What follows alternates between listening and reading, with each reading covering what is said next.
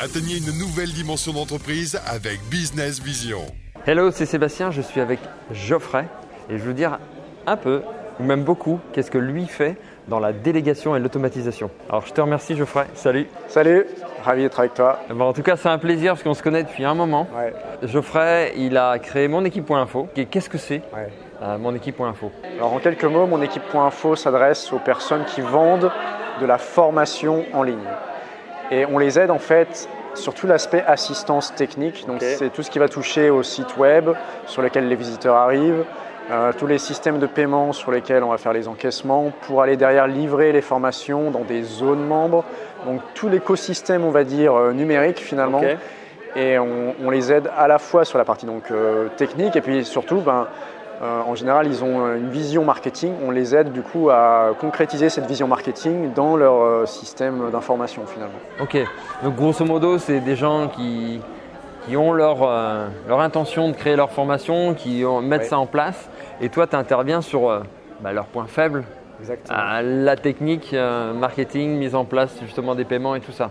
Au-delà de ça, je dirais même pas que c'est leur point faible, je dirais juste leur expertise, ben, c'est leur expertise et le reste, notamment la technique, ça l'est pas du tout et c'est pas leur valeur ajoutée finalement. Donc ça a du sens pour eux de, la- de le déléguer. Et euh, donc nous, on est ravis de faire ce boulot-là pour eux parce que c'est ce qui nous fait kiffer. Enfin, moi, j'adore le- l'automatisation, le, principe de, OK, tu réfléchis à comment tu peux automatiser la tâche pour que l'humain continue de communiquer avec la machine de manière fluide. Et tu appuies juste sur un bouton et tu regardes le travail se faire tout seul en fait finalement. Je trouve Ouais. ça magique, je sais pas, il y a un truc qui me fascine. Ouais, non mais je te rejoins là-dessus complètement et c'est vrai que souvent, bah, pour les créatifs ou les personnes qui, euh, comme vous peut-être, qui, qui nous écoutez aujourd'hui, bah, vous dites ah ouais moi je j'aime pas déléguer ou l'automatisation, ah ça me ça m'hérisse les poils, etc. Et, et vous avez aujourd'hui des gens qui adorent faire ça et qui vous implantent les éléments et qui bah, comme moi avec la formation que je vous propose, euh, etc.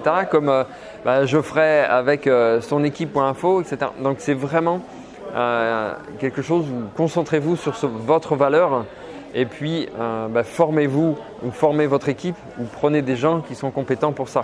Et toi, quand les personnes viennent te voir chez toi, quelle est la peur la plus importante chez euh, ton prospect? Bah, je pense que la peur de toute personne qui veut commencer à déléguer, c'est euh, bah, en fait j'ai peur de lâcher le contrôle. Parce qu'on est habitué à faire les choses comme on a l'habitude de les faire et on a une idée très précise dans le moindre détail presque de ce qu'on veut faire. Ou même si on l'a pas, au fur et à mesure qu'on va faire, on va se dire bah ça c'est pas correctement fait, je le refais et c'est comme ça qu'on ajuste. Et euh, quand on délègue, le problème c'est que euh, on a du mal à transférer ce qu'on veut euh, voir comme résultat. Et du coup, il y a toujours cette frustration de se dire ah, c'est pas exactement ce que je voulais. Et en même temps, est-ce qu'on a vraiment besoin que ce soit exactement fait comme on voulait? C'est souvent la grande question et bah, souvent la réponse est non. Tant que les, les 80% essentiels du boulot sont faits, euh, si les 20% c'était euh, pas indispensable, je dirais, au projet et que ça impacte pas la valeur perçue du projet, finalement, euh, c'est peut-être du, du temps qu'on aurait passé en plus, d'un coût en plus pour le projet, que le prestataire du coup ne nous facture pas et c'est du temps qu'on gagne alors que si on l'avait fait nous-mêmes, on aurait été tellement perfectionniste justement. On parlait par exemple d'écrire un bouquin.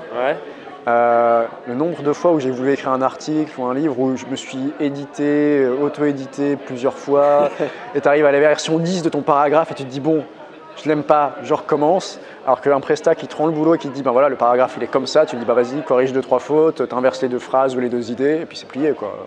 Ouais. Tu, tu cherches Et, pas. et- et justement, quel est le conseil que tu pourrais transmettre à ceux qui nous écoutent, Ouais.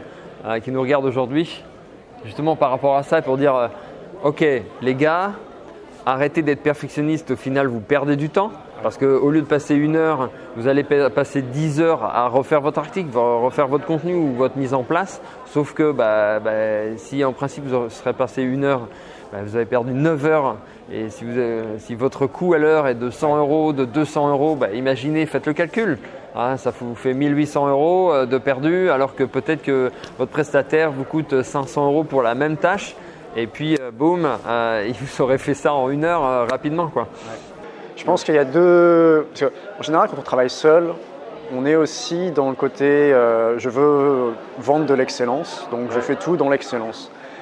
À partir du moment où on décide de déléguer, c'est aussi parce qu'on a une optique de croissance. Mhm. Et donc, il faut accepter aussi de lâcher un petit peu. Alors, je ne dis pas de, de mettre tous ces critères à la baisse, mais de lâcher que ce ne sera pas forcément dans nos critères à nous d'excellence. Et en général, d'ailleurs, notre niveau à nous d'excellence est presque imperceptible pour le client, parce qu'on va tellement chercher dans les détails que le client, lui, à la limite, il ne s'en serait pas rendu compte, voire des fois, il ne s'en rend pas compte du tout, et il ne se rend pas compte qu'on a passé 10 heures de plus sur un détail. Pour lui, euh, voilà, c'était fait en une heure, en fait, et il ne voit pas la subtilité en fait, qu'on a apportée au travail. Donc je dirais, euh, être conscient que le, quel est le niveau de détail que votre client attend finalement? Est-ce que c'est un niveau de détail qui est réel ou est-ce que c'est un niveau de détail qu'on s'est mis dans la tête tout seul finalement? Euh, Je te rejoins euh, vraiment là-dessus par rapport à, aux, détails que l'on prend souvent importance et, ce qu'on peut faire aussi, bon, on peut améliorer au fur et à mesure. Parce qu'on peut justement euh, bah, se lancer et avoir les 80% et puis dire bah, ok, bah, j'améliore au fur et à mesure bah, le, système. Bah, j'arrive à 85, 90 et tout, mais au moins vous avez lancé votre, euh, votre mise en place, votre produit ou, ce que vous deviez mettre en place. Je me souviens qu'à mes débuts, euh, j'avais découvert un truc, je trouvais ça magique, c'était genre euh, les sites comme Fiverr ou 5euros.com.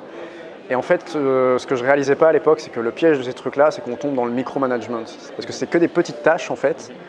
Et comme en plus, quand on démarre, on est vraiment dans le contrôle, on se met à contrôler des petites tâches à 5 euros, donc ça n'a pas de sens en fait. On est là pour déléguer et en fait on passe plus de temps à contrôler, à écrire les process que si on l'avait fait euh, nous-mêmes presque. Alors c'est bien parce que ça nous habitue quand même à faire des procédures. C'est ce que je conseille et voilà. ça, ce qui est important. Mais il euh, faut voir aussi que pour la personne qui exécute derrière, ça peut être particulièrement pénible parce que du coup elle est reprise entre guillemets en permanence sur des petits points de détail, alors que je trouve que les gens en général donnent le meilleur d'eux-mêmes quand on leur, quand on leur euh, confie des responsabilités. Donc plutôt un projet qu'une petite tâche par exemple, parce qu'ils sont obligés de s'impliquer un peu plus. Alors bien sûr après il y a une notion de casting. Euh, confier un projet à la mauvaise personne, si c'est trop tôt, ça ne marchera pas. Le micromanagement, ça peut prendre beaucoup de temps, mais ça peut aussi, vous pouvez apprendre au fur et à mesure à, savoir où sont vos points faibles, en fait. Qu'est-ce qui t'a fait switcher et dire, tiens, euh, moi aussi, à un moment donné, euh, bah, tu as commencé à déléguer, tu as commencé à automatiser, mais qu'est-ce qui t'a switché justement pour aller dans cette euh, direction? Ben, C'est simple en fait, euh, j'avais des clients qui me demandaient des projets de plus en plus gros. Ouais. Et euh, je me rendais compte que tout seul, c'était juste pas gérable parce que je pétais déjà un câble. Ouais. Il fallait plus de récupérer du temps concrètement. Parce que quand tu arrives à 120 heures par semaine, déjà c'est trop. Ouais, ça, je... Et tu te dis, je vais pas pouvoir continuer longtemps comme ça. Et comme je voyais que mon carnet de commandes était tout le temps plein, je me disais, ben là, il y, a deux possibilités. Euh, c'est soit je mets des bonhommes à ma place, euh, soit je fais autre chose. Bon, pour finir, j'ai fait les deux. J'ai commencé par mettre des bonhommes et puis je me suis rendu compte que c'était compliqué parce qu'en fait, il y avait beaucoup de turnover sur ce que je voulais faire. Donc je passais beaucoup de temps à former les gens qui repartaient pour monter la même activité, donc ils devenaient en plus concurrents derrière. Enfin bon, c'était, enfin pas concurrents, ça restait des partenaires, mais du coup, j'avais l'impression de me recréer finalement plus de boulot. j'ai beaucoup de personnes qui viennent me voir en me disant, ben tu gères vraiment tout à distance? Parce qu'en plus, depuis deux ans maintenant, je voyage à plein temps. Donc, ouais, euh, ça, tu m'as dit, c'est génial. Et en fait, ben oui, parce que concrètement, euh, quand on vit dans un milieu, enfin quand on travaille dans un milieu où euh, on travaille sur des serveurs, donc déjà tout est à distance, ben pourquoi on ne peut pas faire en sorte que l'équipe travaille à distance également finalement? Et c'est toujours agréable de serrer des mains, d'aller boire des coups, et ça je suis complètement d'accord. Bah ouais, carrément. Mais, euh, mais rien rien n'empêche de faire le taf à distance, parce que les gens, euh, même, même son visuel, je veux dire, euh, on est professionnel, si on a besoin, bah, on partage une vidéo, on fait un partage d'écran. Mais les instructions, à partir du moment où elles sont claires et où on parle le même langage finalement, et vu que là justement on est dans un secteur où bah, il y a un seul entre guillemets langage pour tout le monde, il n'y a, pas d'ambiguïté finalement tout est fluide. Et donc du coup, j'ai une partie de l'équipe qui est euh, en Tunisie, euh, à Madagascar, en Espagne. J'ai travaillé un moment avec des collaborateurs qui étaient euh, un qui était à Bordeaux, un autre qui était à Lyon, puis après qui a déménagé au Canada. Donc même avec du décalage horaire, en fait, on arrive à s'organiser. Après, s'il y a des contraintes fortes dans votre activité, où il faut que les gens prennent à 9h et quittent à 17h par exemple, avec le décalage horaire, j'avoue que c'est plus compliqué. Mais nous, on a cette flexibilité-là où le client nous dit, ben voilà, la deadline, c'est euh, mardi, 10h, euh, heure française. nous, après, on s'organise en interne dans l'équipe pour que euh, ben, les gens se passent le boulot à la limite autour de l'horloge au fur et à mesure du décalage horaire si besoin. Mais, ça, voilà, et ça, c'est quelque chose que je transmets dans la formation, justement, les avantages et inconvénients en fait, d'avoir une équipe un peu partout dans le monde, parce que ça peut être un avantage très puissant euh, donc oui, ça, je vous raconterai ça dans une prochaine vidéo. Et, vraiment, euh, d'avoir une équipe euh, sur différents créneaux horaires et tout, c'est vraiment top. Et ça peut être aussi un, fardeau pour certains types d'équipes, pour la gestion et tout ça. En termes de cohésion de groupe, quand tout le monde est dans le même bureau et que tu peux faire un tableau blanc, quand même, tu gagnes beaucoup de temps. Mais ça dépend à quel point les gens ont besoin d'être justement dans cet esprit de groupe ou à quel point les tâches sont entre guillemets en one-to-one finalement. Ouais.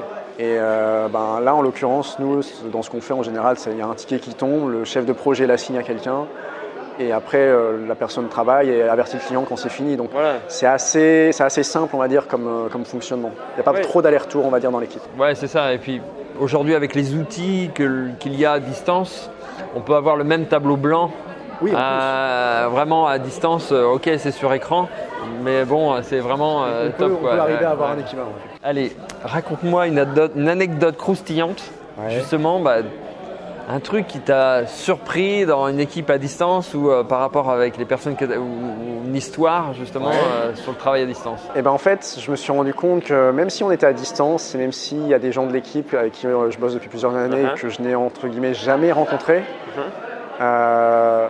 Il y a quand même un esprit de famille qui s'est créé. Et bah, j'ai quand même réussi à avoir une de mes assistantes qui une fois est venue à Paris de Tunisie et qui maintenant est installé en France, du coup, vers Aix-en-Provence. Donc euh, j'aurai probablement l'occasion de revoir prochainement. Euh, et euh, cet été, j'ai un de mes gars qui bosse à la technique qui m'a invité à son mariage, par exemple. ça ne s'est pas fait pour des raisons logistiques, mais bah, enfin voilà, j'essaie vraiment de créer cet esprit où en fait tout est ok. Tu vois, par exemple, les mecs ont besoin de prendre une demi-journée. Pour moi, enfin le, le travail c'est important.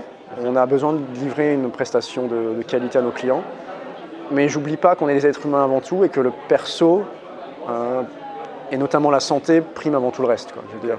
Et euh, quelqu'un qui est malade, j'ai pas envie qu'il vienne au bureau et qu'il se force à venir travailler. Je préfère qu'il prenne sa journée, qu'il se remette sur pied. J'adore ça aussi. Bah, c'est respectueux en fait, voilà, de, exactement. équipes et tout. Et du euh. coup, les mecs, et je leur demande même pas, mais derrière, ça leur fait tellement plaisir de se sentir compris.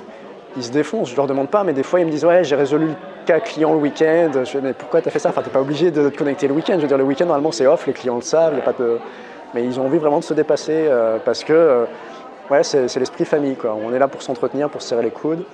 Et euh, quand il faut monter au front et qu'il y a une urgence, tout le monde est là et tout le monde est présent. Je rebondis par rapport à ça parce que peut-être des personnes qui vont nous écouter, ils vont nous dire euh, mais attends, euh, moi je veux que mon salarié il soit à côté de moi et qu'il finisse à 5 heures, qu'il fasse vraiment ses heures, etc. Comment je peux contrôler ça et tout. Mais en fait, c'est on arrive à, un autre état d'esprit, une autre, euh, une autre mise en place de, bah, l'entreprise que j'explique aussi hein, dans ma formation. Vraiment, bah, c'est une organisation complètement différente. On, casse différentes croyances. Euh, et, après, il bon, faut que tout le monde aussi accepte hein, ce, jeu-là, que ce soit aussi en, interne ou en externe. Quoi. Je te remercie euh, Geoffrey pour, euh, pour cet échange. Et puis bah, nous, on se dit à une prochaine. Puis bah, je vous dis bye bye, ciao ciao.